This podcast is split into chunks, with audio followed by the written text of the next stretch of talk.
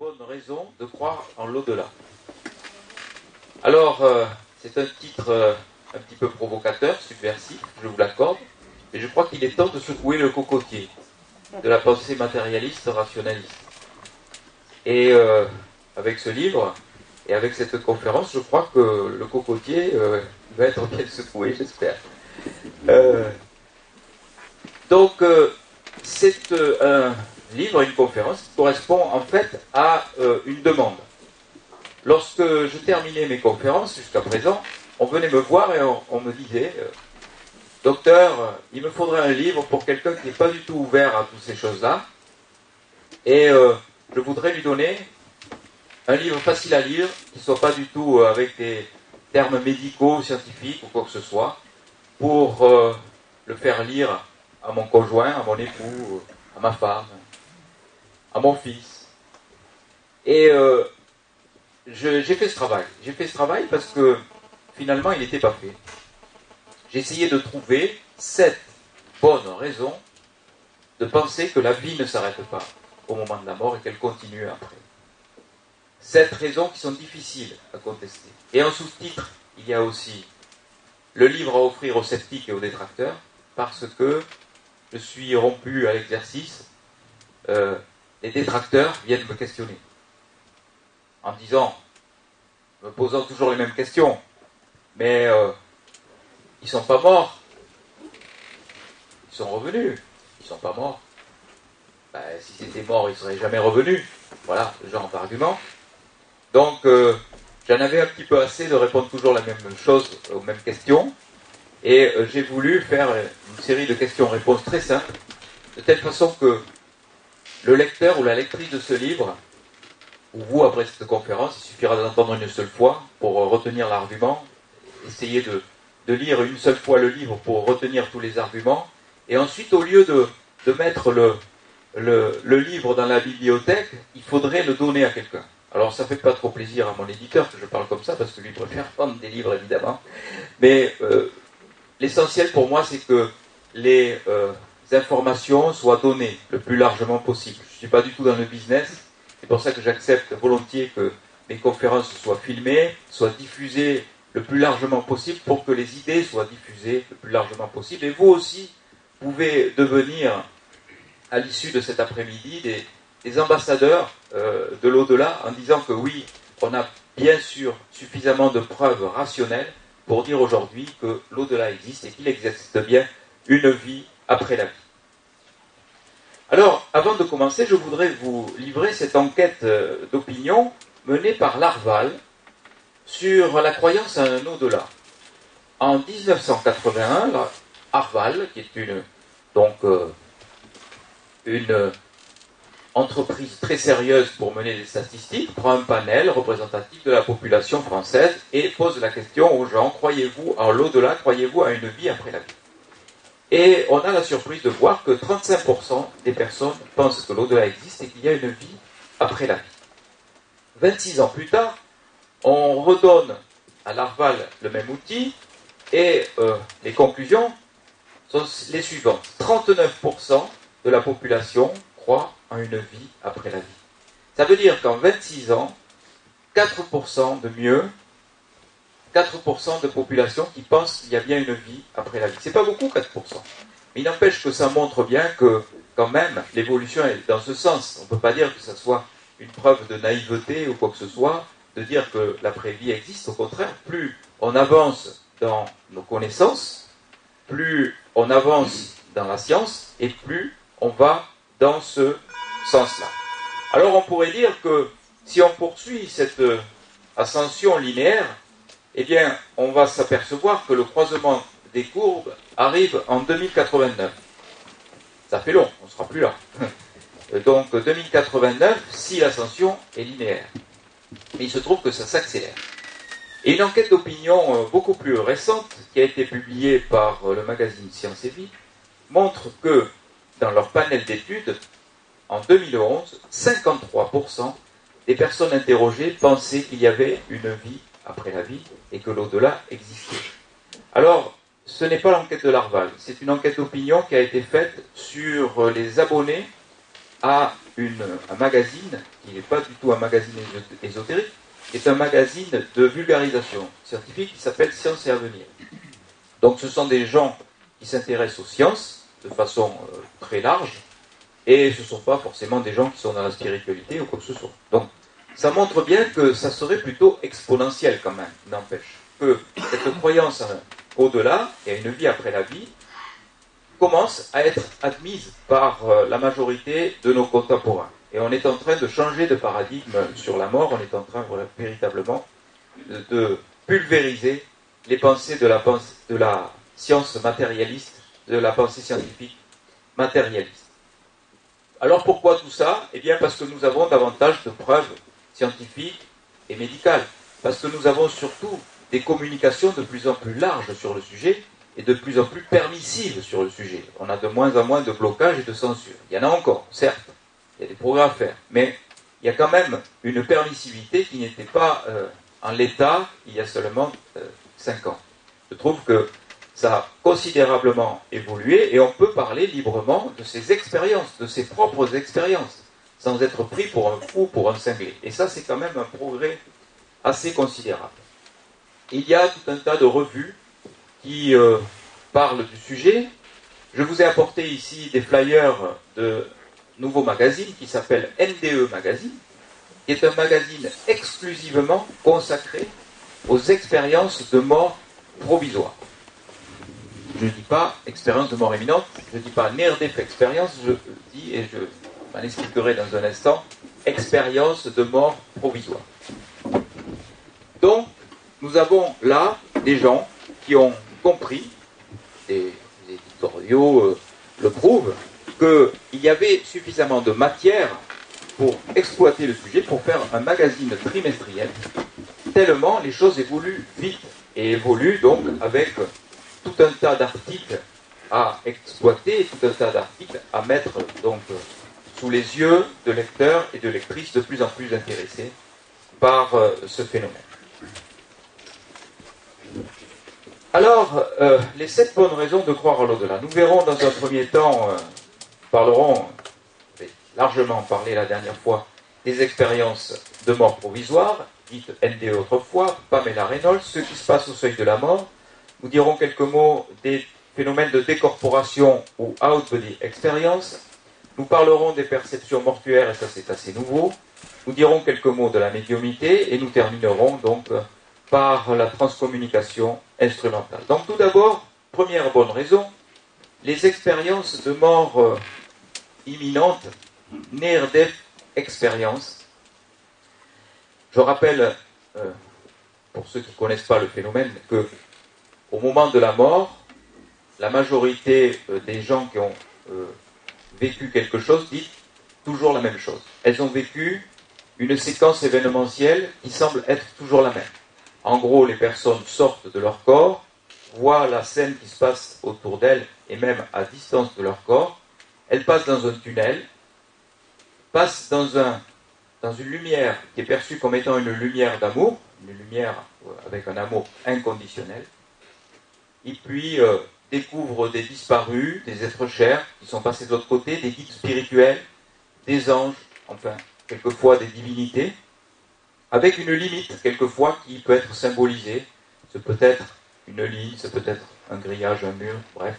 Une limite qu'il ne faut pas franchir. Au-delà de cette limite, on ne revient pas, semble-t-il. Et avec une injonction, il faut revenir dans son corps, et avec une nostalgie terrible de cet instant euh, partagé dans la lumière, un instant euh, d'amour inconditionnel. C'est dire quand même la puissance de cet amour parce que L'expérience ne dure quelquefois que quelques secondes, et cet amour est tellement puissant qu'il balaye d'un revers de main tout l'amour terrestre qu'on a reçu sur cette planète au moment de sa vie terrestre. Sa famille, ses enfants, son conjoint, ben, tout ça, tout cet amour-là, qui est puissant quand même, eh ben, c'est peanuts par rapport à cet amour rencontré dans la lumière, c'est dire quand même la puissance de cet amour qui nous attend tous de l'autre côté. Et les gens euh, reviennent ensuite dans leur corps complètement transformés par une expérience qui restera à jamais et pour toujours l'expérience la plus importante de toute leur vie. Donc cette expérience, elle est fréquente.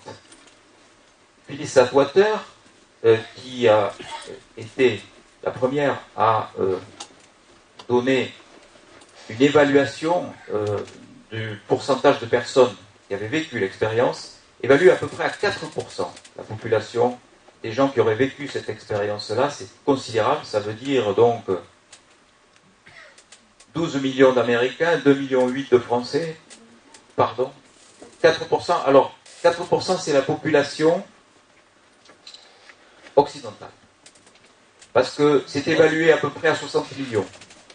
Donc ça ne fait pas, vous voyez, 4% de la population planétaire, ça ferait beaucoup plus, mais il se trouve que c'est 4% de la population occidentale parce que il est sûr que si vous faites un arrêt cardiaque euh, cet après-midi ici, en plus je suis là, donc je vais vous réanimer, il y a des chances, euh, vous avez beaucoup plus de probabilité d'être réanimé que si ça se passe donc euh, dans des régions sous-médicalisées, où il n'y a pas de médecin, où il n'y a pas de défibrillateur automatique. Donc c'est 4% de la population occidentale. Ce qui ferait à la louche comme ça, ça a été évalué, 60 millions de personnes qui auraient vécu l'expérience. Pin Van sur 344 arrêts cardiaques, a montré que 18% des personnes qui avaient présenté un arrêt cardiaque avaient vécu l'expérience. Je me suis amusé de faire des statistiques dans euh, ma propre euh, série, et sur 13 patients, vous voyez, pas, ça n'a rien à voir avec l'étude de Pin Van qui est beaucoup plus large, qui a été publiée dans The Lancet, la mienne n'a pas été publiée du tout. Ben, j'ai retrouvé trois personnes qui avaient fait l'expérience. Vous voyez, ça fait à peu près 18-20% donc, euh, de ces personnes-là qui ont vécu quelque chose. Alors, peut-être que ça fait beaucoup plus, peut-être que ces personnes-là ne veulent pas communiquer encore par peur d'être marginalisées ou d'être psychiatrisées. Mais il n'empêche que quand même, c'est suffisamment euh, parlant pour dire que cette expérience arrive souvent quand même. Alors, face à tout ça, que nous disent les détracteurs? Eh bien, ils nous disent toujours à peu près la même chose. Ils nous disent ben, ils ne sont pas revenus de la mort. Puisqu'ils sont revenus, c'est qu'ils n'étaient pas morts. C'est ce qu'ils disent, et vous entendrez toujours ça. Ben, c'est faux. On ne peut pas dire ça. Parce que la définition de la mort, c'est l'arrêt du fonctionnement cérébral. Et on sait que dans les 15 secondes qui suivent l'arrêt cardiaque, ça peut être mesuré, le cerveau s'arrêtait de fonctionner. 15 secondes après, l'activité électrique du cerveau devenait nulle. L'électroencéphalogramme était plat. Et on sait aussi, ça peut être mesuré, qu'il y a une période incompressible d'au moins deux minutes avant que les premiers secours se portent sur quelqu'un qui vient de faire un arrêt cardiaque dans les conditions optimales de surveillance, c'est-à-dire dans nos unités de réanimation ou de soins intensifs avec des gens qui sont avec un électrocardioscope. Donc c'est dire que toutes les personnes qui ont connu un arrêt cardiaque sont bien revenues d'une mort clinique. Elles étaient en état de mort clinique et elles sont revenues de la mort. Et dans 18% des cas, elles nous racontent ce qu'elles ont vécu. Donc il faut quand même pouvoir les écouter. Autre argument des détracteurs, vous l'entendrez encore, ben oui, mais tout ça c'est dû à la stimulation du gyrus angulaire. Au moment euh, donc euh, de la mort clinique, eh bien on a cette zone du cerveau qui est stimulée. Et on sait que lorsqu'on stimule cette zone de façon élective, comme l'a fait Olaf Planck ou Dick Ryder, eh bien on a une impression de sortie de corps, une vision autoscopique externe. Mais ça, c'est une hallucination, ça n'a rien à voir avec une sortie de corps. Parce que si on vous stimule cette zone-là, vous allez avoir une impression de sortie de corps, une impression d'être décalé par rapport à votre propre corps, mais ce n'est pas une sortie de corps. Vous allez avoir l'impression de voir votre corps comme si vous étiez dessus-dessous sur le côté. Chaque fois qu'on stimule cette région, c'est ce qui se passe. Mais vous n'aurez pas du tout la possibilité de voir ce qui se passe autour de votre corps. Vous n'aurez pas la possibilité de voir les gestes de réanimation qui ont été faits pour pouvoir vous sauver. Vous n'aurez pas la possibilité de voyager dans une autre pièce pour voir ce qui s'est passé.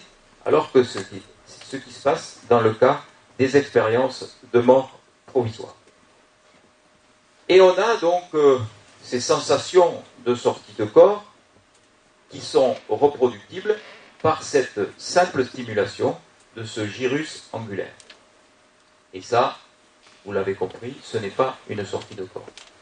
Autre hypothèse, on a dit, ben oui, ben c'est un manque d'oxygène au cerveau, parce que la vision du tunnel, on peut très bien la reproduire lorsqu'on a des hypoxies occipitales, par exemple. L'air visuel situé au niveau du cortex occipital, lorsque cette région ne reçoit pas suffisamment de sang et d'oxygène, eh bien, on a une vision comme, si vous voulez, un tube cathodique qui s'éteint sur les écrans de télé autrefois c'était ça, on avait une espèce de flash lumineux et puis une impression de point lumineux qui euh, arrivait en arrière et qui s'éteignait. Et c'est exactement ce qui se passe au niveau de ces hypoxies de cette zone occipitale. On a une extinction qui se passe de la manière suivante. Mais ça n'a rien de commun avec l'expérience lumineuse des euh, gens qui vivent l'expérience. Parce que ces gens-là ont tout de suite l'impression d'être dans une lumière d'amour, et on voit bien dans leur discours que ça n'a rien à voir avec l'extinction d'un poste de télévision, ce point qui s'en va, c'est au contraire un point qui grossit et qui est de plus en plus euh, présent et de plus en plus aimant. Alors comment une lumière peut, elle aimer? Euh, On ne voit pas du tout euh, comment ça peut correspondre à ce que disent certains scientifiques qui disent que c'est une perception donc hallucinatoire due à une hypoxie cérébrale, en particulier au niveau de cette zone occipitale. On a dit aussi que la conjonction de l'hypoxie et de l'hypercapnie, c'est-à-dire d'un excès de CO2, l'asphyxie autrement dit, pouvait donner une impression de sortie de corps, une vision otoscopique externe. Et que c'était ça précisément qui provoquait l'impression d'être sorti de son corps. Mais c'est pas ça non plus. Pourquoi?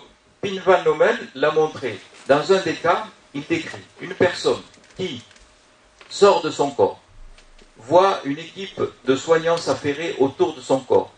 L'équipe de soignants prélève du sang dans son artère fémorale et on analyse les sangs.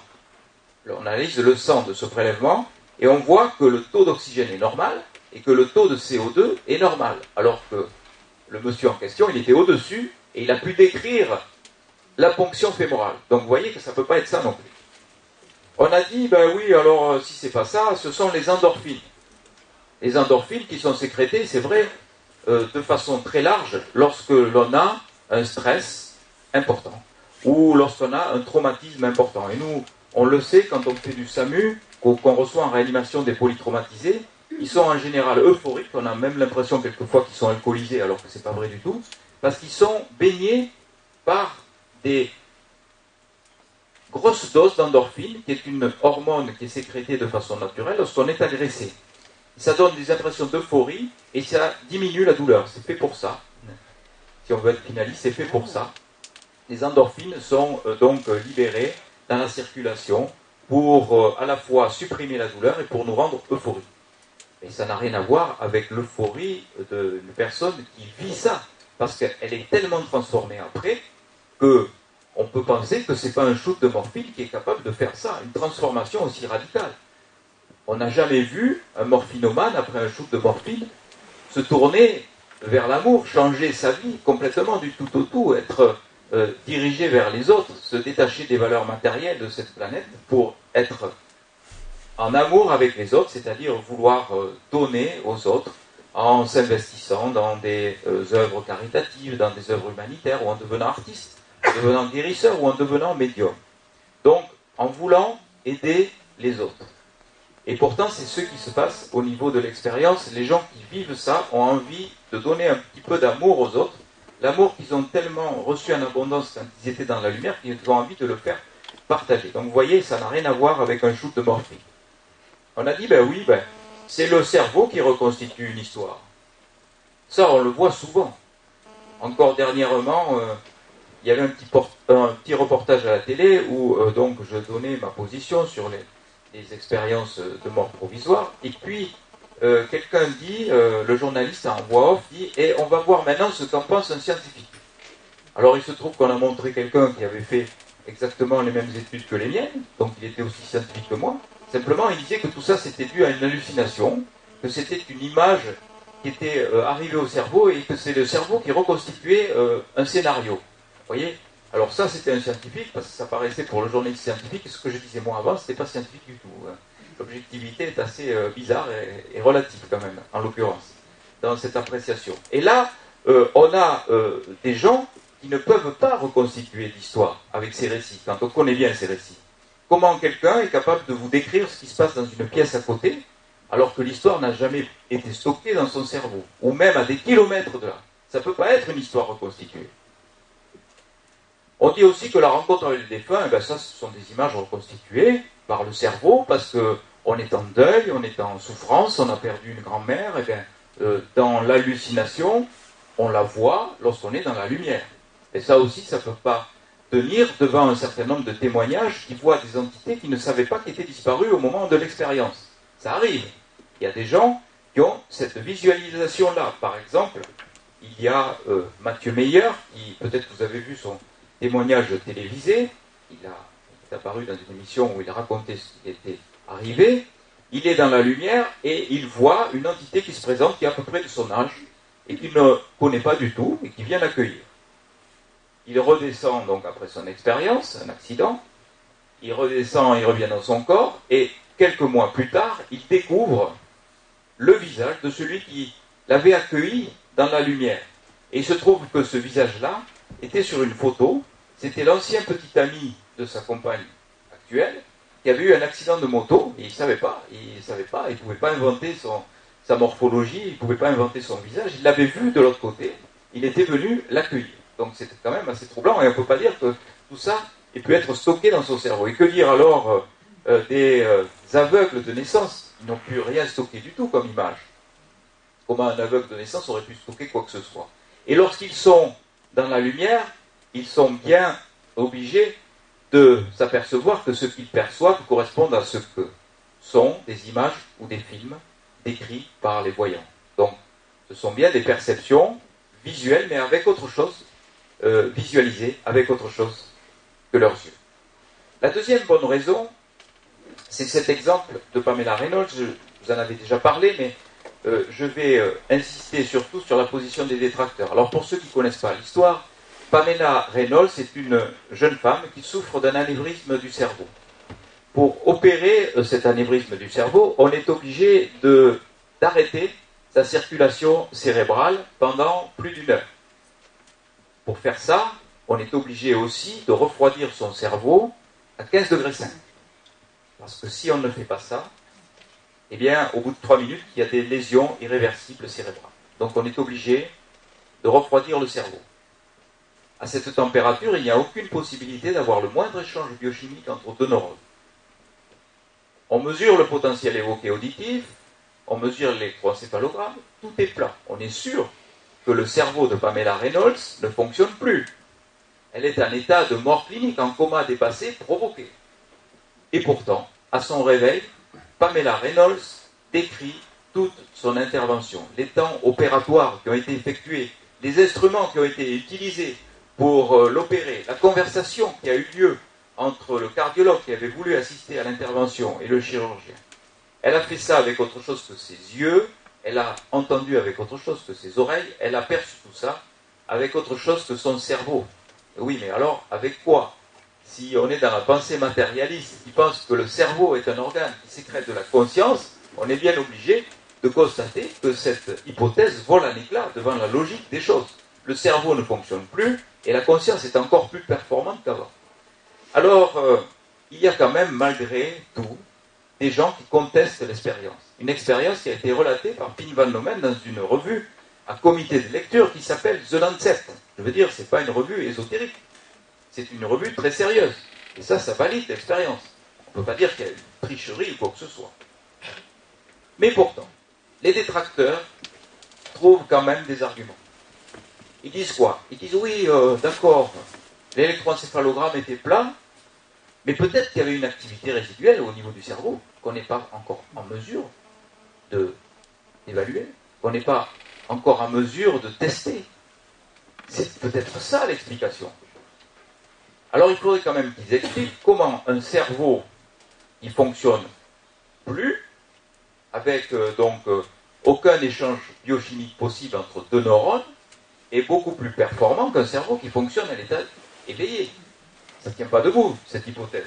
De dire que peut-être que l'électroencéphalogramme était plat, que le cerveau ne fonctionnait plus, mais peut-être qu'il y a une fonction euh, qu'on n'est pas capable de tester. Oui, mais elle n'est pas cérébrale. Voilà. La logique, c'est de dire ça.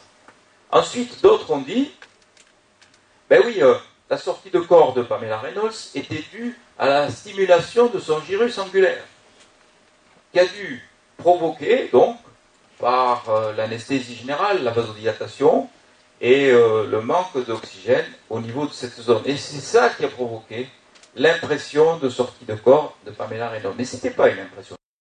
Elle a été capable de décrire les instruments utilisés. Elle a été capable d'entendre ce qui se disait.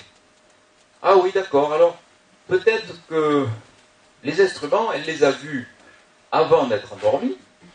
Et après, donc, euh, son cerveau a reconstitué tout ça. Mais non, ça non plus, c'est pas possible, parce que quand on reprend la séquence événementielle du bloc opératoire, on s'aperçoit que Pamela Reynolds a été endormie, installée, refroidie, et ce n'est qu'ensuite que l'équipe chirurgicale est arrivée pour installer ces instruments chirurgicaux. C'est toujours comme ça qu'on fait dans les blocs chirurgicaux pour réduire le temps d'exposition des instruments à l'air ambiant, pour réduire justement euh, le risque sceptique. On installe tout à fait à la fin les instruments. C'est ce qui s'est passé ici. En plus, il y avait un refroidissement à. Alors, euh, ils ont dit, bah, si ça ne s'est pas fait avant, peut-être que ça s'est fait après.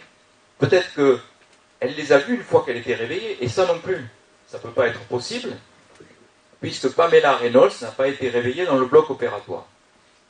On ne revient pas de 15 degrés 5 à 37 en quelques minutes. Donc, elle est allée dans une unité de réanimation.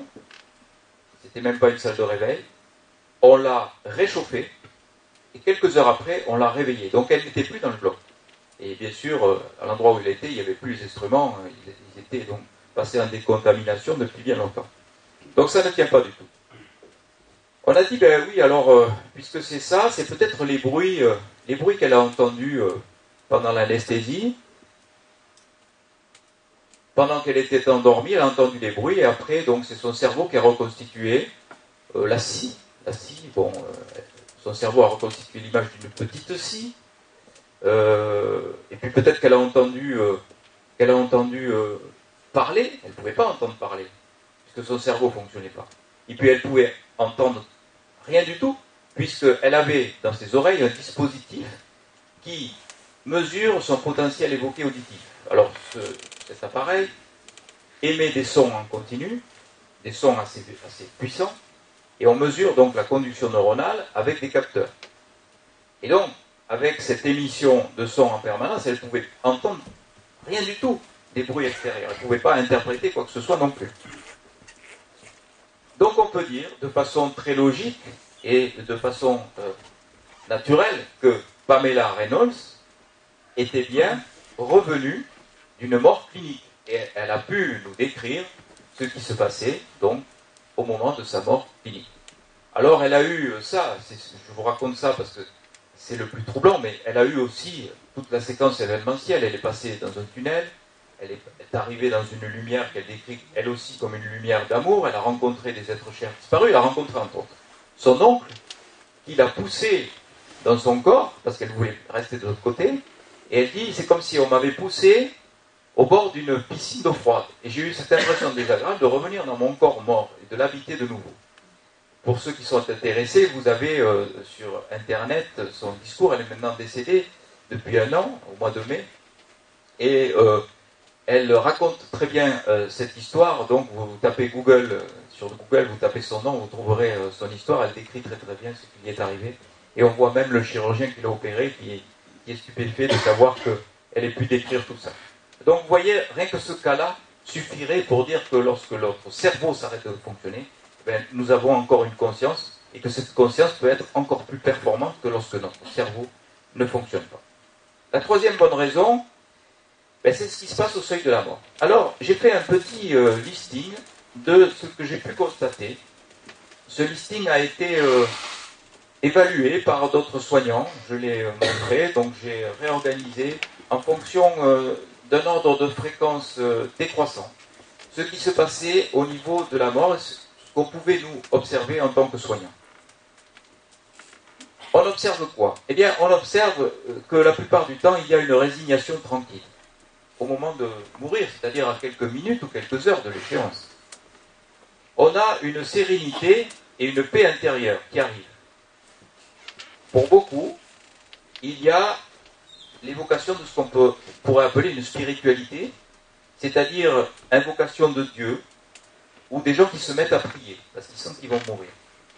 Et euh, je me souviens, et je l'ai inscrit dans ce livre, de ce patient qui me dit Docteur, je vais mourir, je le sais, maintenant c'est imminent. Ben, je vais vous dire un truc. Toute ma vie, j'étais emmerdé par ma peur de mourir. Il parlait comme ça. Ça m'a emmerdé la vie. J'avais peur de mourir. J'étais angoissé. Et qu'est-ce que j'étais bête. Et je ne croyais pas en Dieu. Et maintenant que je vais mourir, il me tarde même d'y être devant lui et de me retrouver devant Dieu. Donc il avait retrouvé à la fois la foi et il, était complètement débarrassé de la peur au moment euh, de cette échéance. Donc une certaine euphorie et une curiosité de découvrir ce qu'on pourrait appeler l'au-delà. Beaucoup nous disent qu'ils visualisent au moment de la mort des paysages magnifiques. Des prairies, euh, des paysages de montagne, etc., des paysages de mer aussi pour certains. Donc quelque chose qui représente la beauté euh, planétaire et qui est euh, exacerbé au moment de la mort. Pas mal deviennent médiums au moment de la mort et ont des visualisations d'entités qui se présentent au pied du lit, des entités qui sont déjà donc décédées, des proches, une maman, un papa, une grand-mère qui vient là, euh, qui n'est vue que par la personne qui va partir de l'autre côté, les autres ne voient rien, mais elle, on voit bien dans le visage et dans le regard qu'elle voit quelque chose elle dit ce qu'elle voit. La personne dit Tiens, maman est là, euh, vous la voyez, elle est venue me chercher, euh, personne personne ne la voit, à part, bien sûr, la personne qui signale cette présence. Et puis, il faut bien le dire, ça arrive quelquefois, on trouve des gens qui sont angoissés, à l'idée de mourir au moment de la mort. C'est très rare. Pour vous donner une idée, ça fait pratiquement 25 ans maintenant que je fais de la réanimation, l'anesthésie. J'ai dû en connaître une dizaine de cas comme ça, pas plus. C'est très rare. Mais euh, il y a encore des gens qui sont terrorisés à l'idée de mourir et au moment de la mort même, qui sont terrorisés. La plupart du temps, ce sont des gens qui euh, sont, euh, bien sûr, dans le matérialisme, et qui, pensent que la mort c'est la fin de tout et qui n'ont pas fait le, saut, même dans les quelques minutes qui précèdent la mort, ils sont encore dans cette croyance. Donc c'est quand même assez rare. Alors, bien sûr, les détracteurs nous disent oui, bon, il a vu sa maman, c'est une hallucination, c'est faux. Mais il se trouve qu'il y a euh, des gens qui ont des visualisations d'entités. Il y a des cas où il y a des visualisations d'entités alors que la personne ne sait pas que l'entité qui se présente est décédée. Vous voyez? Donc ça ne peut pas être euh, une euh, hallucination, puisque comment aurait pu-t-elle avoir l'information euh, si on ne lui dit pas que la personne est décédée? On a plutôt l'impression que ce qui est vécu là, c'est quelque chose de bien réel, et que des personnes ouvriraient les canaux médiumniques au moment des décès. Pourquoi pas? Ça peut paraître en tout cas assez logique, compte tenu de tout ce que je vais vous dire après. La quatrième bonne raison, eh ben, ce sont les expériences de sortie de corps. Out the experience, les décorporations. Et euh, je vous signale que Sylvie Letiolas, du Centre Noésis à Genève, fait un gros travail là-dessus. Elle a fait un livre qui est magnifique, qui traite exclusivement de ce sujet. Elle a besoin de subventions, c'est vrai, elle est aidée, mais bon, euh, les Suisses font quand même un travail assez considérable là-dessus, mais bon, on a toujours besoin de plus de moyens. Euh, vous pouvez éventuellement la contacter si vous avez vous-même vécu une expérience de sortie de corps, parce qu'elle elle est euh, dans un travail à la fois de thérapeute par rapport à ces événements qui ne sont pas toujours bien vécus, et aussi de recherche. En ce qui me concerne, j'ai étudié 124 cas. Donc dans mon étude, j'ai vu euh, les circonstances survenues, c'était 84% involontaires et spontanés en dehors des expériences de mort provisoire. Hein. C'est-à-dire, ce sont des gens qui euh, vont sortir de leur corps alors qu'ils ne s'y attendaient pas du tout. Dans 8% des cas, c'était lors d'anesthésie générale. Dans 6% des cas, c'était volontaire et induit. Volontaire et induit, c'est assez surprenant. Bon, ce sont des gens qui se mettent en, soit en état de méditation, soit par des méthodes de respiration tropique, etc. Euh, soit par prise de substances comme l'ayahuasca ou l'iboga, ou alors euh, de façon euh, induite, mais par la volonté. J'ai un exemple assez euh, frappant de ce personnage, assez truculent aussi, qui me dit voilà ce qui s'est passé. Moi, j'étais dans mon lit, à côté de moi, ma femme, qui avait eu de son premier mariage donc un enfant, et cet enfant ne revenait pas. C'était tard, et c'était au milieu de la nuit. Alors il dit euh, à, sa, compagne, il dit, ne t'inquiète pas, je vais le chercher. Et hop, il sort de son corps, et il se retrouve devant lui. Et le petit était gentiment en train de s'alcooliser, il buvait pierre sur pierre, donc il se fait engueuler par le fameux papé Jacques, puisque son beau-père il l'appelait comme ça, il lui dit maintenant tu rentres à la maison, tu reviens te coucher. Et il s'en va, il revient dans son corps et il dit à sa femme, t'inquiète pas, il va arriver, je l'ai vu. Tout va bien, il était en train de boire au café des bières. Bon. Et euh, quelques temps après, ils entendent la porte qui s'ouvre et effectivement, l'enfant qui vient se coucher. Le lendemain, il lui raconte l'expérience. Il lui dit euh, euh, Alors, tu es rentré tard cette nuit? Et il dit Ben oui, je suis rentré, mais je ne sais pas pourquoi. J'avais envie de rentrer d'un seul coup, alors que, bon, j'allais continuer à être avec mes copains. Il ne disait pas qu'il buvait des bières. Et donc, le pape Jacques en question lui dit Ben écoute, c'est moi qui t'ai fait rentrer c'est moi qui t'ai fait rentrer. Mais comment tu m'as pas vu, etc. Il lui dit, mais si, c'est moi qui t'ai fait rentrer. Parce que j'étais devant toi et je t'ai intimé l'ordre de rentrer. Et tu m'as obéi. Alors il dit, mais comment euh, ben, Tu me voyais pas, mais moi je te voyais. Alors il, lui raconte, je suis sorti de mon corps, j'étais devant toi. Alors l'autre, évidemment, euh, qui se fout de lui, qui rit, aux éclats. Et euh, il lui dit, mais je vais te dire même ce qui se passait à côté de toi. Il y avait une table et il y avait un couple qui s'engueulait. Alors là, il était stupéfait parce que c'est effectivement la scène qui se déroulait en même temps. Et il lui dit, euh, il réfléchit un moment, et il lui dit, euh, Papé Jacques, promets-moi une chose, c'est que quand je fais l'amour avec ma copine, tu viendras jamais me voir. Donc, euh, ça veut dire que L'enfant qui était très dubitatif euh, a compris que ça pouvait exister parce que ce Jacques lui a donné la preuve qu'il s'était bien déplacé, il avait vu la scène, il avait vu où il était, ce qu'il faisait, il avait vu la scène à côté. 2% d'involontaire et induit. Alors ça, ça peut être assez euh, traumatisant lorsque c'est involontaire et induit par une situation. Euh, par exemple, il y a des gens qui, dès qu'ils se mettent à marcher, ont des problèmes de sortie de corps. Alors ça peut leur jouer des tours, ils, se mettent à marcher sur un trottoir et puis ils se prennent la personne qui vient en face parce qu'ils sont décalés par rapport à elle. Des gens pour lesquels c'est vraiment traumatisant.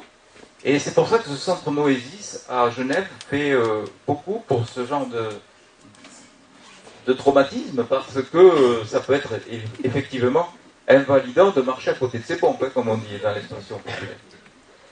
La position, dans 92%, c'est le décubitus dorsal. Ce sont des gens qui sont euh, allongés dans les 124 cas que j'ai. Dans 8% des cas, c'est autre chose. C'est-à-dire, ça peut être une marche, ça peut être euh, une activité physique même. Dans 96% des cas, c'est plutôt une relaxation profonde. Dans 4% des cas, c'est une activité physique. Ça peut être euh, donc un marathon, ça peut être une épreuve sportive. Il y en a aussi, ça arrive pendant, en faisant l'amour, pendant un orgasme donc euh, sexuel, euh, il y a cette possibilité, il y aurait cette possibilité pour certains d'avoir des sorties de corps. La perception, pour 74% des cas, agréable, pour 26% des cas non communiqués, et pour 6% des cas désagréables, en particulier, situation que je vous ai donnée tout à l'heure, les personnes qui sortent de leur corps de façon assez répétitive et dans des circonstances bien particulières comme la marche. Dans mon étude, l'âge se situe entre 13 et 84 ans, avec une moyenne de 38 ans. Le sexe, mais c'est pas très évocateur parce que j'ai beaucoup plus de lectrices, je sais pas pourquoi, euh, parce que c'est toujours comme ça, il y a beaucoup plus de lectrices que de lecteurs, mais 78% de femmes pour 22% d'hommes. Le milieu socio-culturel semble indifférent, parce qu'il y a de tout vraiment, il y a du cadre supérieur à l'ouvrier en passant par tous les, toutes les, les échelles de la, des milieux socioculturels. La religion, la plupart du temps, elle n'est même pas exprimée. Ça ne semble pas être euh, corrélé avec une religion. Bon, euh, effectivement, il y a davantage de catholiques ici en France que dans d'autres pays. Bon, il y, a, effectivement pas mal de catholiques lorsque la religion est exprimée. Mais j'ai même pas mis de pourcentage parce que je pense que c'est pas significatif. En tout cas, ce qui est significatif, c'est que les gens qui ont vécu ça, j'en ai trouvé aucun qui me disent que la vie après la vie n'existait pas, qu'il euh, n'y avait pas un au-delà. La plupart du temps, ils pensent que l'au-delà existe et qu'il y a une vie après la vie et qu'ils sont avant tout un esprit dans un corps.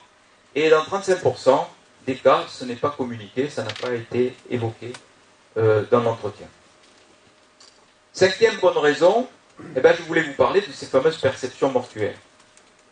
Dans mon étude, j'ai euh, j'ai repris 64 dossiers de ce qu'on appelle les perceptions mortuaires. Alors, des perceptions mortuaires, c'est quoi? Ce sont des personnes qui euh, sont en présence du décès d'un être cher, soit à proximité, soit à distance, et vont ressentir des choses très fortes. Et ces perceptions mortuaires peuvent être déterminantes pour influencer toute une vie. Je suis l'exemple vivant de ça, puisque j'ai moi-même vécu une perception mortuaire qui a changé ma vie. Euh, je veux dire que avant cette euh, perception mortuaire, j'étais euh, un abruti intégral, on peut dire ça comme ça, mais au, terme normal de, des choses. Je ne suis pas né abruti, mais je le suis devenu par mes études médicales qui abrutissent complètement le cerveau. Et à la fin de mes études, j'étais l'abruti intégral. Je pensais que au moment de la mort, tout s'arrêtait et euh, que le corps était euh, avant tout un robot biologique. Voilà.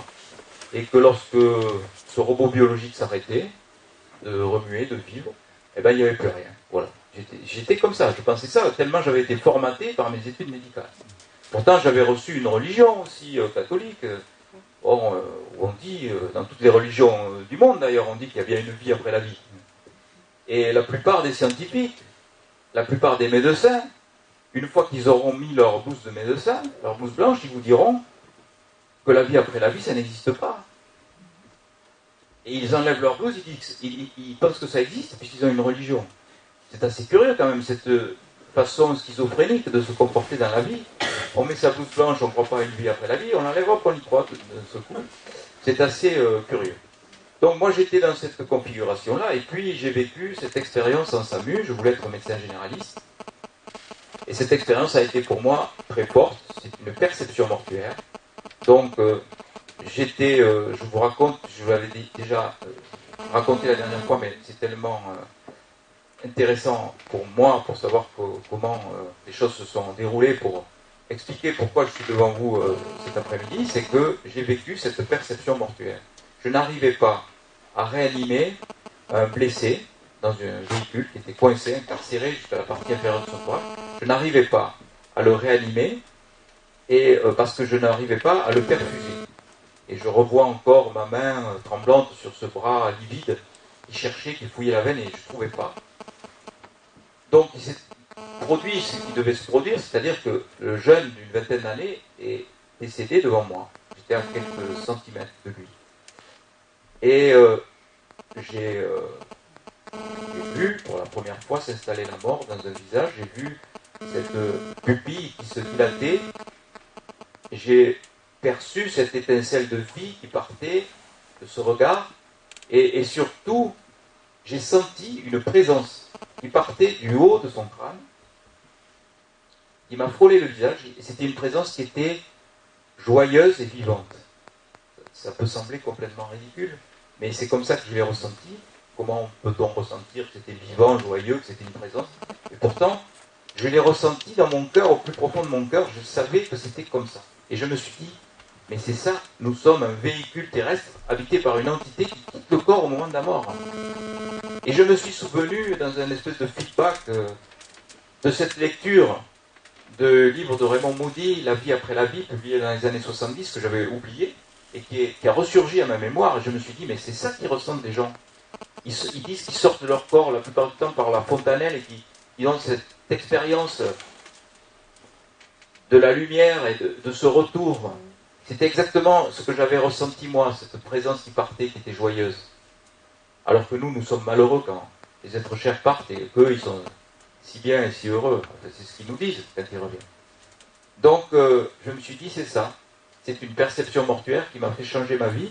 Et je me destinais à une carrière de médecin généraliste. J'ai tout de suite euh, voulu devenir animateur. Donc, euh, mon épouse, qui était préparé à m'accompagner dans une vie de médecin généraliste à la campagne, qui avait abandonné ses études de prof de gym pour, euh, pour faire ça, elle a été bien surprise quand je lui ai dit je veux plus être médecin généraliste, je veux étudier les comateux, je veux être anesthésie réanimateur, donc trois ans d'études de plus, un concours à Paris, et puis une vie qui change.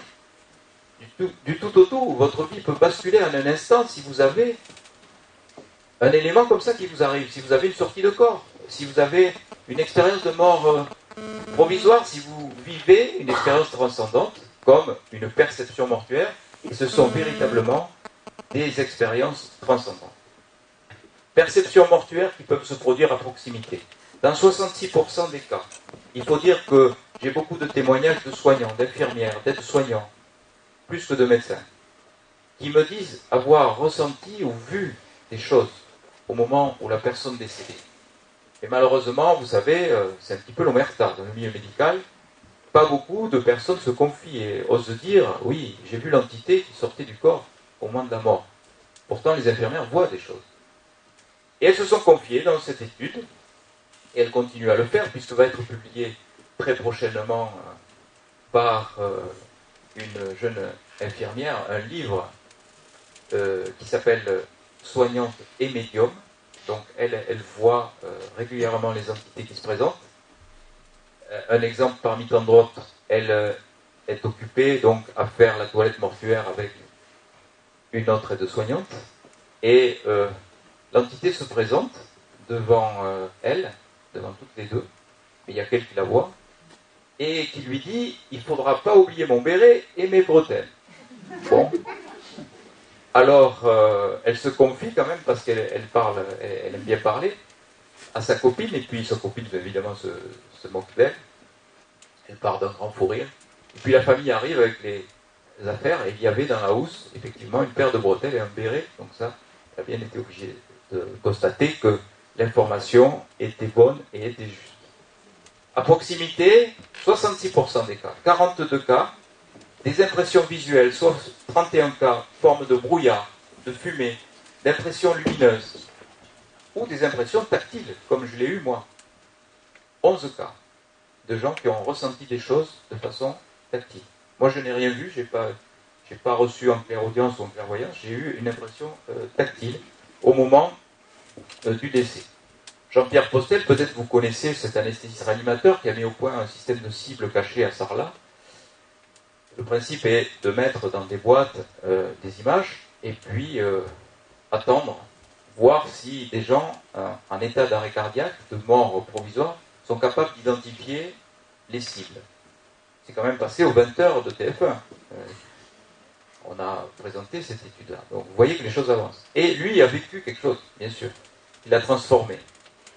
Une expérience de perception mortuaire. Il a vécu le décès de son père, en présence de sa femme, médecin, et de son fils, infirmier.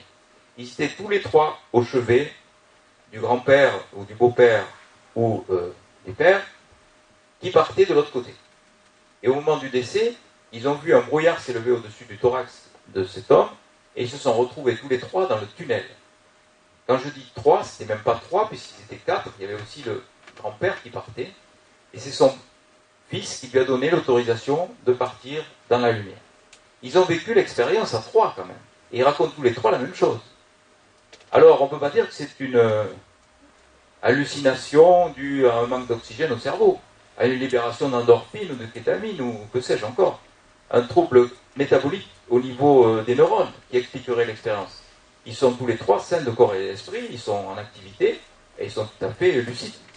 Donc, ils ont vécu cette expérience de ce que Raymond Moody appelle les expériences de mort partagée. Je vous signale à ce propos qu'il a sorti. C'est dommage, il n'a pas trop de succès ce livre, il mériterait d'être connu.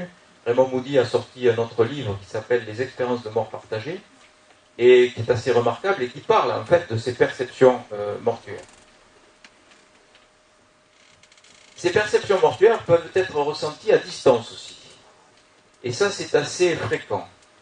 J'ai retrouvé 22 cas mais il y en a beaucoup plus. Hein. Mais 22 cas, il faut dire que je les ai sélectionnés parce que j'ai exclu de cette étude toutes les personnes susceptibles de, de cautions différentes. C'est-à-dire, ce sont des gens qui n'ont pas de passé psychiatrique, et qui sont insérés socialement, soit avec un métier, soit avec des responsabilités.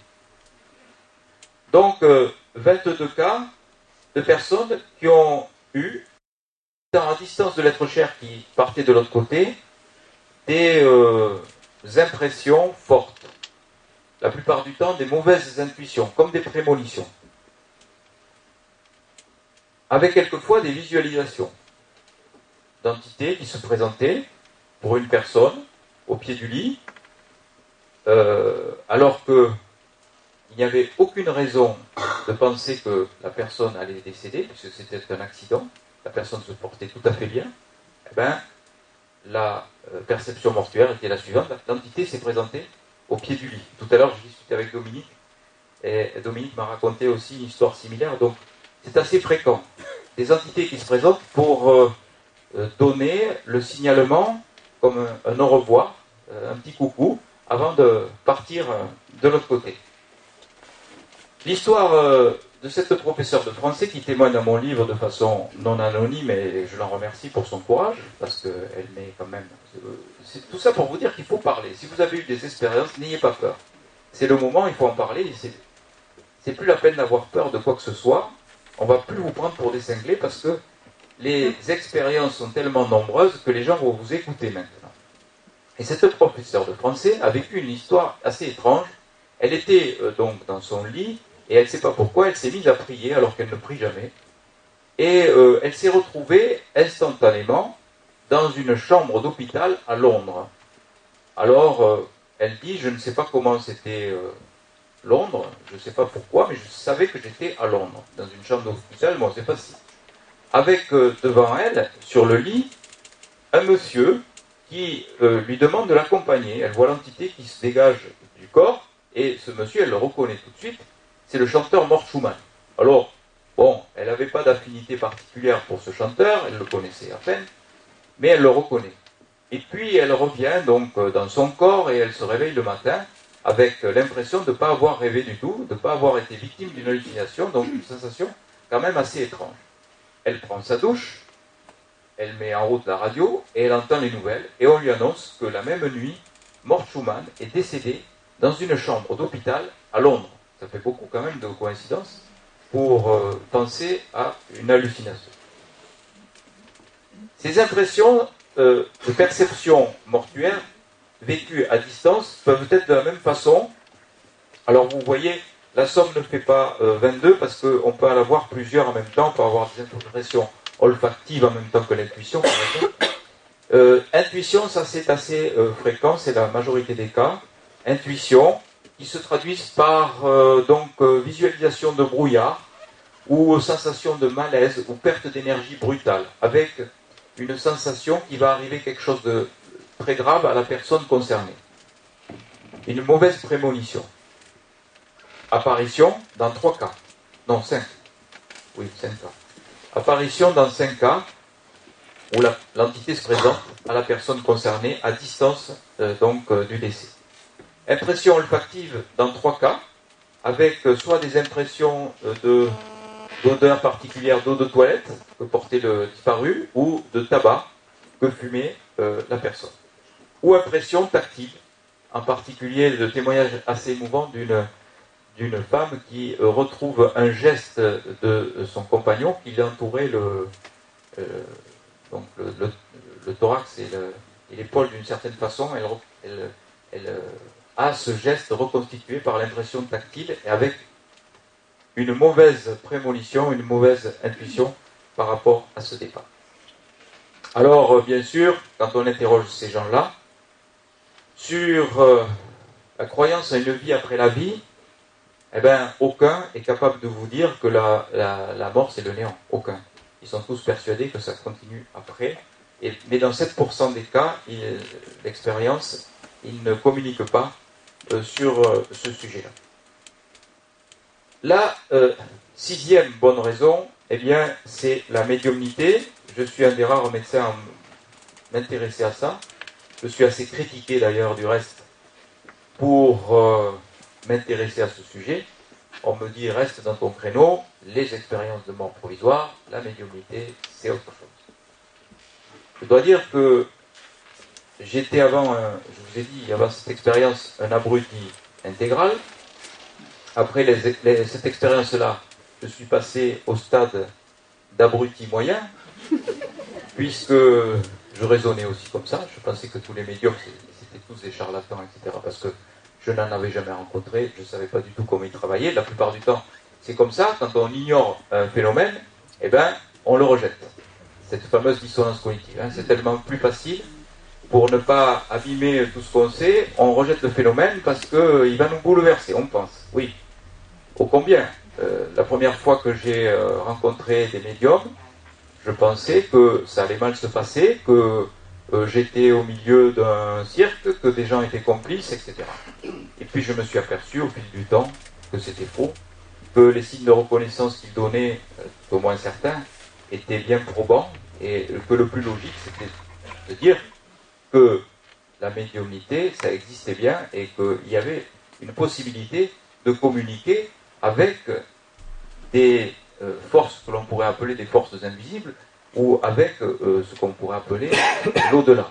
Et puis la médiumnité, la médiumnité, quand on y réfléchit, elle fait partie intégrante de l'expérience de mort provisoire. Puisque les gens, quand ils se retrouvent dans la lumière, ils voient des entités, ils deviennent médiums, ils ont des perceptions médiumniques ils voient des entités désincarnées. Donc, ils ont cette possibilité, cette accessibilité à une dimension grâce à leur état de mort provisoire.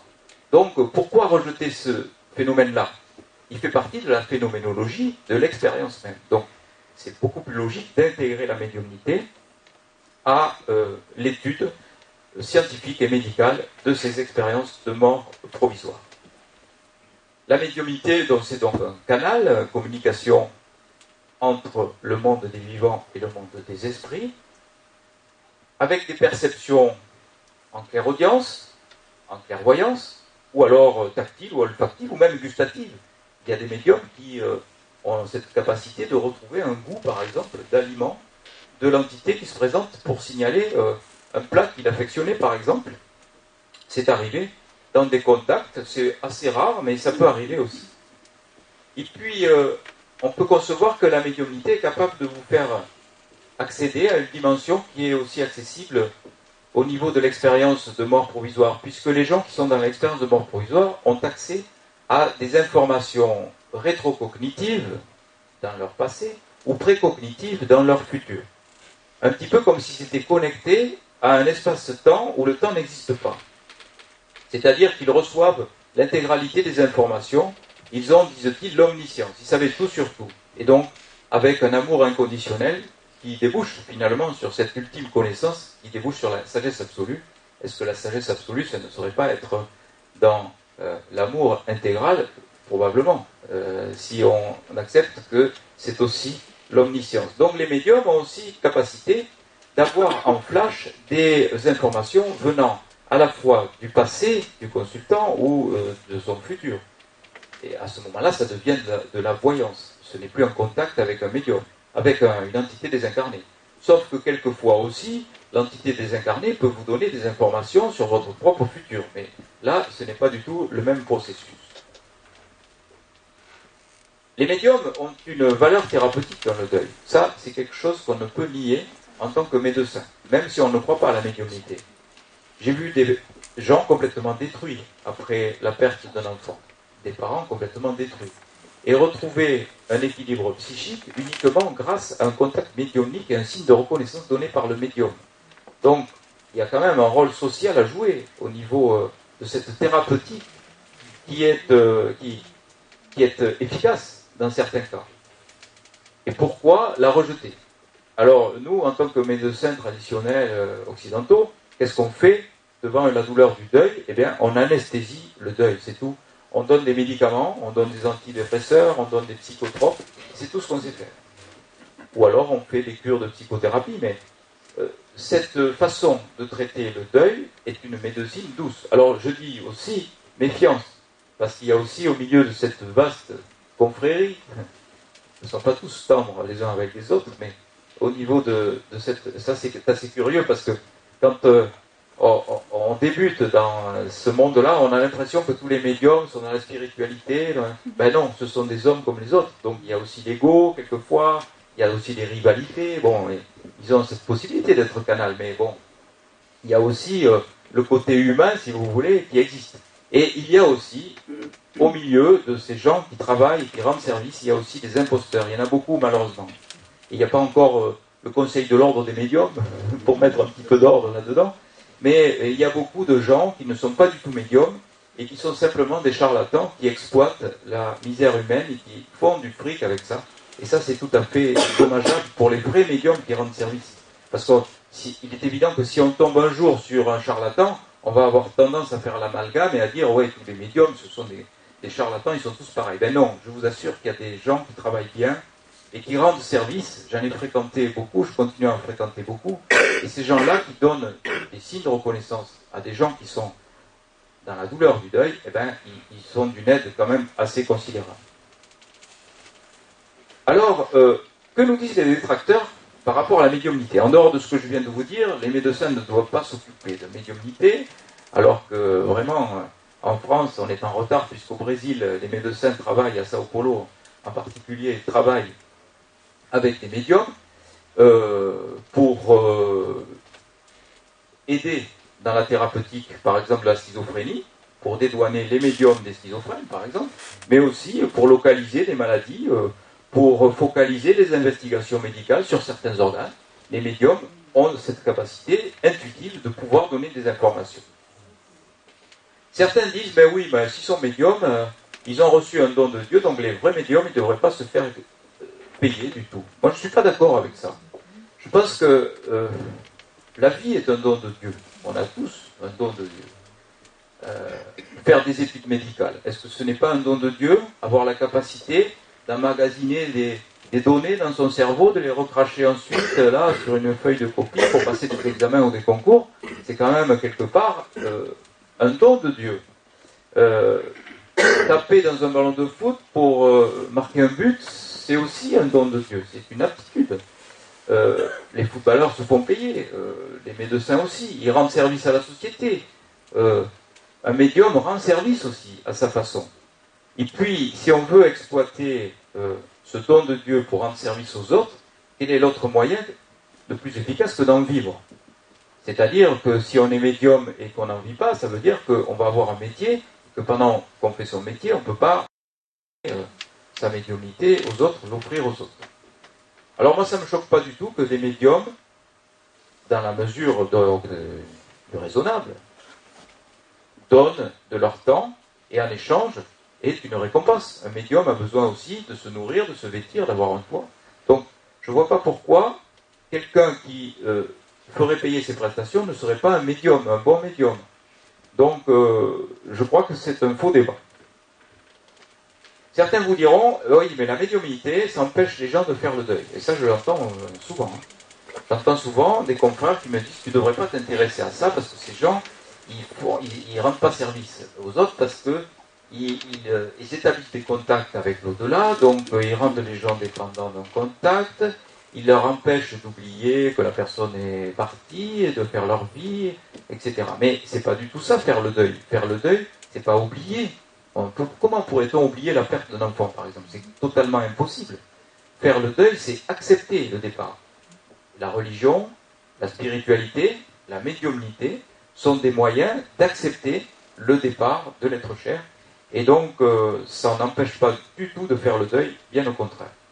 On a dit, ben oui, ben, les médiums, ce sont des mentalistes. Ce sont des gens qui font de la télépathie. J'ai tout entendu par rapport à ça. Ils puisent des informations dans le cerveau des consultants. Ça non plus, euh, ça ne tient pas. Pourtant, c'est le raisonnement au-dessus, ça veut dire que la télépathie existe quand même. Donc euh, ceux-là, ils, ils ont fait quelques progrès. Eh bien euh, non, parce qu'il se trouve qu'il y a des consultants qui ignorent totalement l'information qui est donnée par le médium et qui vérifient ensuite, arrivés chez eux, que l'information est exacte. Donc elle n'était pas contenue dans leur mémoire au moment de la consultation. Donc l'information ne peut venir à ce moment-là que d'une autre dimension. On a dit, ben oui, ben, s'ils n'ont pas euh, puisé les renseignements dans le cerveau des consultants, ils l'ont peut-être puisé dans le cerveau, dans leur propre cerveau. Alors, dans ce cas, comment expliquer les cas de xénoglossie? Il y a des médiums qui se mettent à parler une langue étrangère, totalement ignorée par eux. Par exemple, un médium qui donne une information en polonais à quelqu'un qui se trouve là et qui est polonais.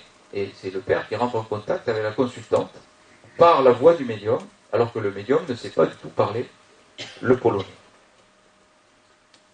Et puis on dit aussi, oh bah, les faux médiums. J'avais donné un jour euh, à quelqu'un qui insistait tellement euh, l'adresse d'un médium, parce qu'elle voulait savoir euh, en particulier si son père allait bien de l'autre côté. En même temps, ce, médium lui donne une information, comme ça, à la fin de la consultation, faites attention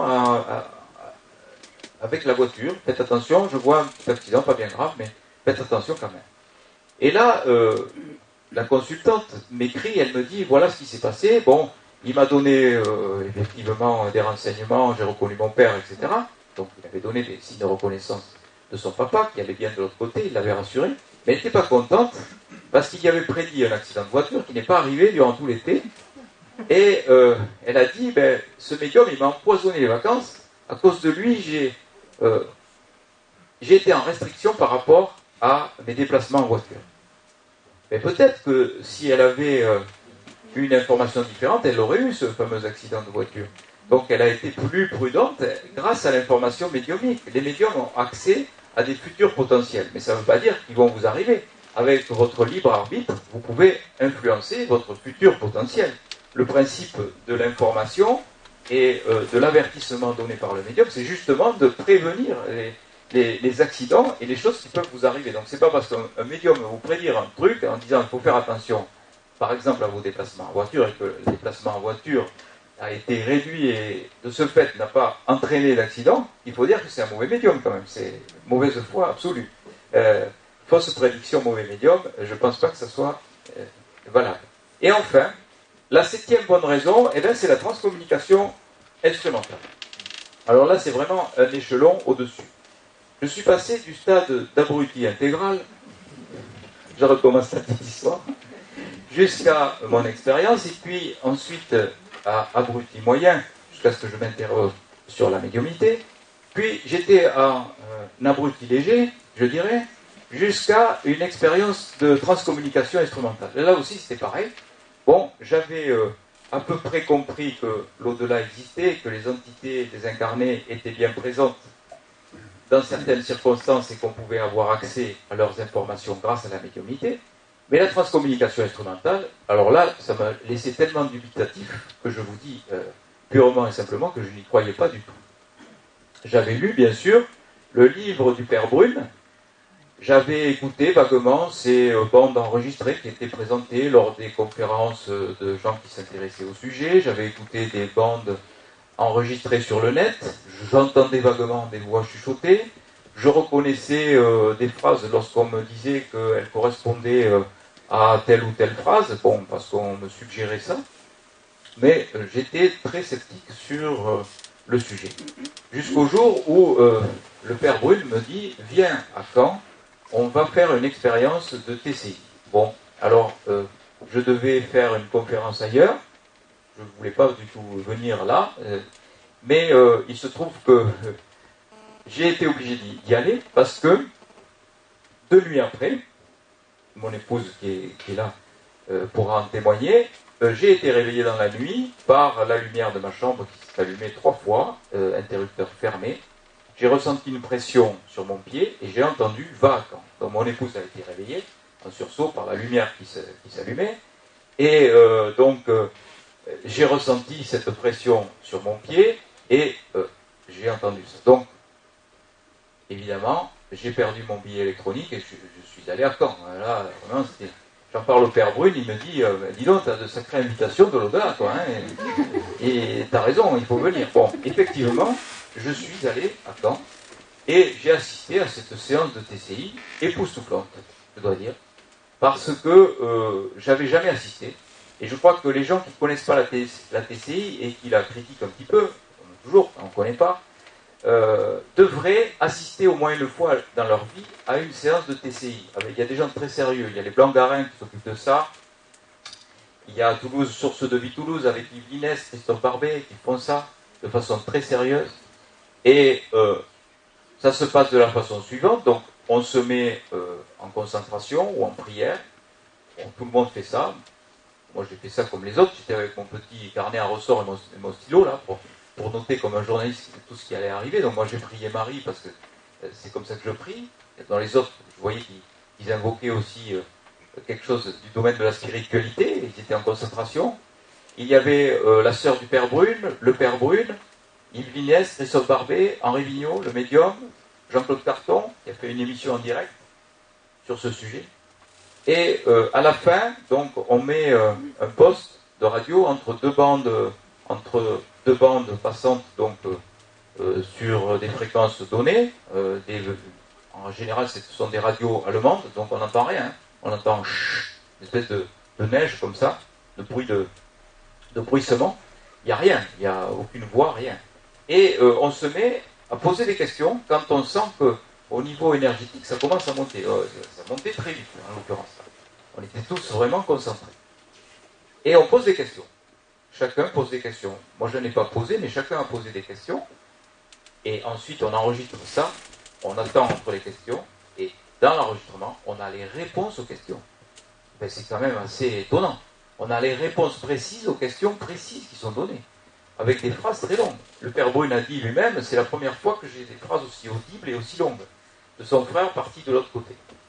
Alors, quand vous traversez une expérience comme ça, ben, vous restez quand même dans l'humilité. Vous vous dites que, avant, je n'y croyais pas du tout, maintenant j'ai vécu ça, euh, quand même, c'est interpellant. Alors, depuis, j'ai assisté à d'autres expérimentations, euh, avec euh, Christophe Barbet, avec Yves Linès, on a fait des contacts avec mon père parti de l'autre côté, on a eu d'autres réponses.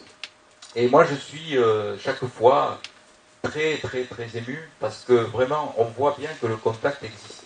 Et il y a même des gens qui reçoivent sur leur téléphone portable des, euh, euh, des choses, des voix venues de notre monde avec des signes de reconnaissance très forts, sans faire de séance de TCI. Il y a des images sur des écrans de télévision. Et puis, il y a une étude qui a été posée. donc, au laboratoire électroacoustique de Bologne, on a étudié toutes ces bandes sonores enregistrées de voix venues de l'au-delà.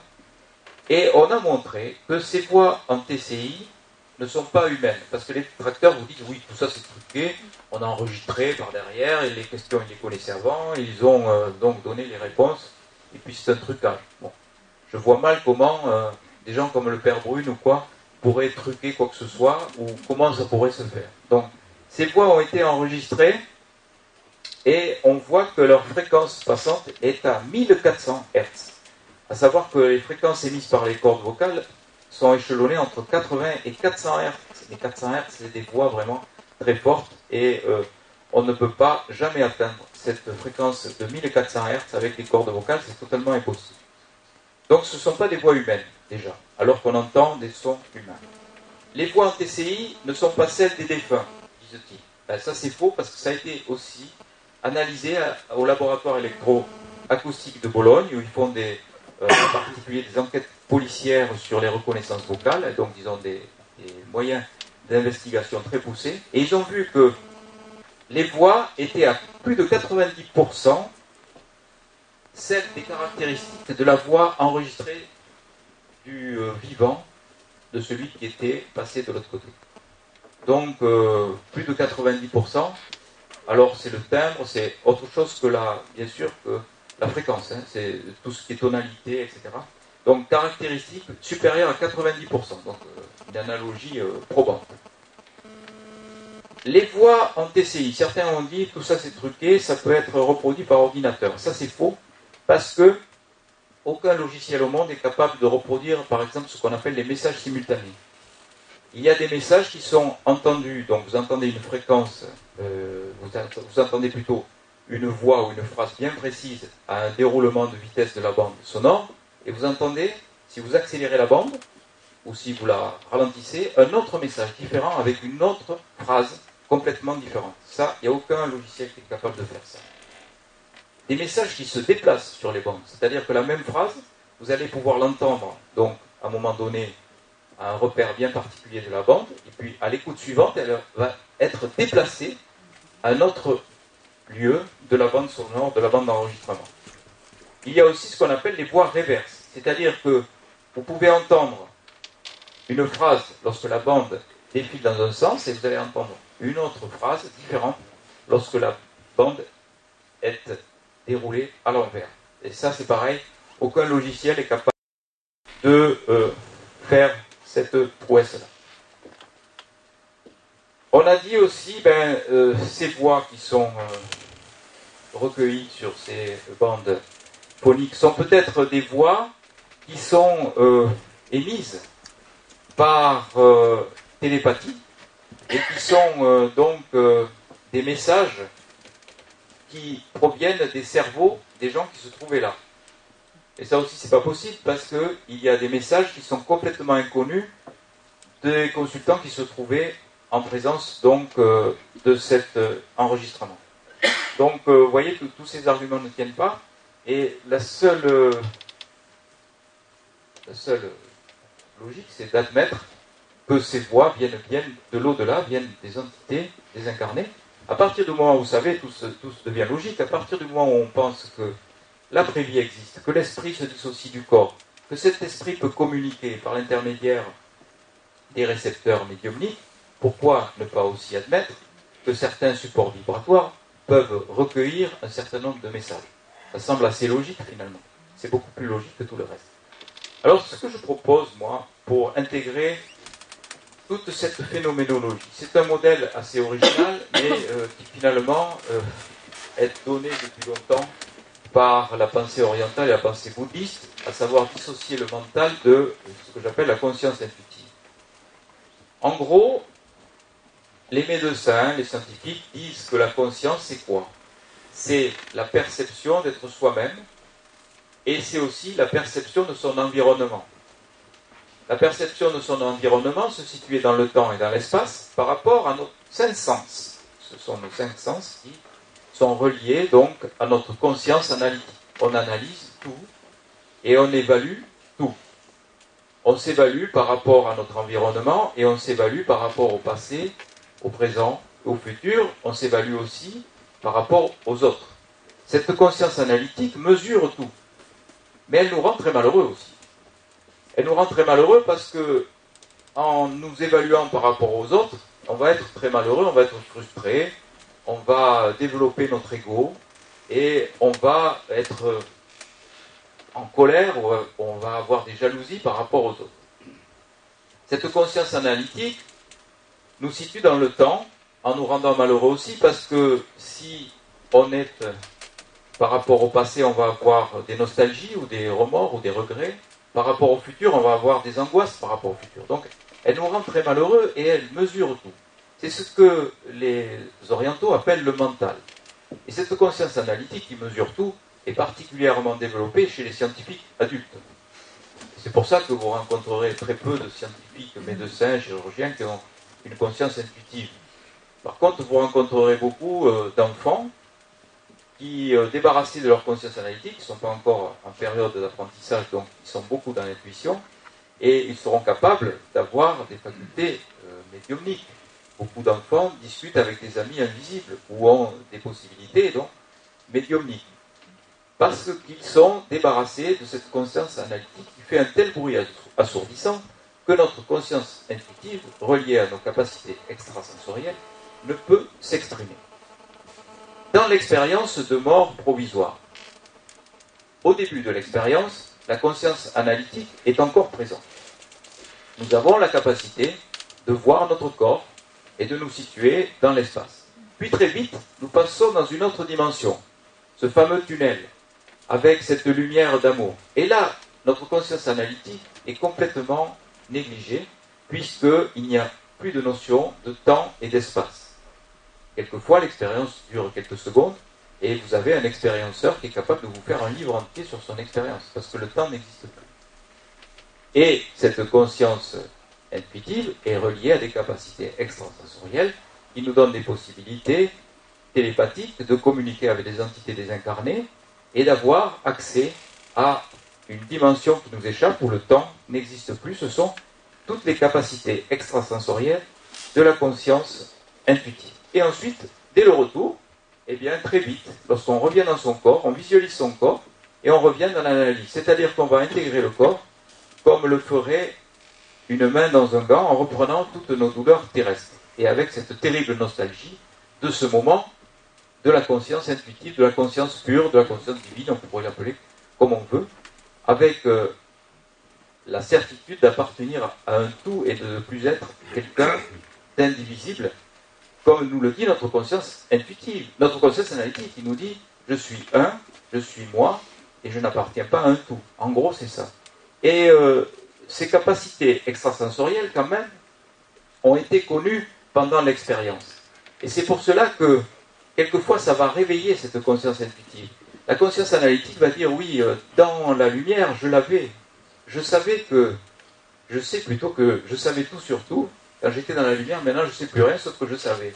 Donc, euh, la conscience analytique, quand même, va dire, la conscience intuitive existe. Il faut la prendre en considération. Et beaucoup de personnes qui ont vécu cette expérience-là vont développer des capacités extrasensorielles après avoir connu une expérience transcendante, après avoir connu une expérience de mort provisoire. Certains vont devenir médiums, d'autres vont développer des capacités artistiques, d'autres vont avoir des possibilités télépathiques. Donc, finalement, cette conscience intuitive fonctionnerait comme un émetteur-récepteur d'informations avec euh, possibilité de recevoir des informations venant d'une dimension qui nous échappe complètement, par des intuitions, par des prémonitions ou par une création artistique. Beaucoup euh, de gens ont euh, des informations qui arrivent par voie médiumnique et qui se disent artistes. Ce ne sont pas leurs petits neurones dans leur cerveau qui font la création, qui font des romans, qui font des œuvres euh, picturales ou qui font des œuvres musicales. Je discutais avec Didier de Van Covelert, euh, il m'avait invité à déjeuner parce qu'il est très intéressé par euh, mes travaux de recherche sur ce sujet. Peut-être que vous connaissez, c'est un romancier qui, est dans la création pure, ancien donc Brigoncourt pour, son, pour une de ses œuvres, je ne me souviens pas le titre, mais il est très intéressé et il me dit voilà, moi, comment je fonctionne. Quand je me mets en écriture, déjà il, dit ça, je me mets en écriture, j'écris, je peux écrire pendant des heures, je ne sais pas ce que je vais écrire. Et ça, c'est purement de l'intuition ou de la prémonition, de la création artistique. Et c'est l'information qui vient d'une dimension qui lui échappe complètement, mais il en a conscience de ça. Il sait très bien que la création n'est pas fabriquée dans son cerveau. Les perceptions mortuaires dont je vous ai parlé tout à l'heure seraient aussi des informations qui seraient données et perçues par la conscience intuitive la médiumnité, bien sûr, les médiums arrivent à faire taire leur conscience analytique pour pouvoir se relier donc à des informations qui viennent de l'au-delà. Et puis bien sûr, ça peut aussi fonctionner comme émetteur d'informations. Dans la télépathie, je vous avais déjà parlé la dernière fois des expériences télépathiques chez les comateux, je ne vais pas y revenir, mais euh, c'est une possibilité. On peut se brancher sur sa conscience intuitive et avoir des informations télépathiques avec d'autres personnes.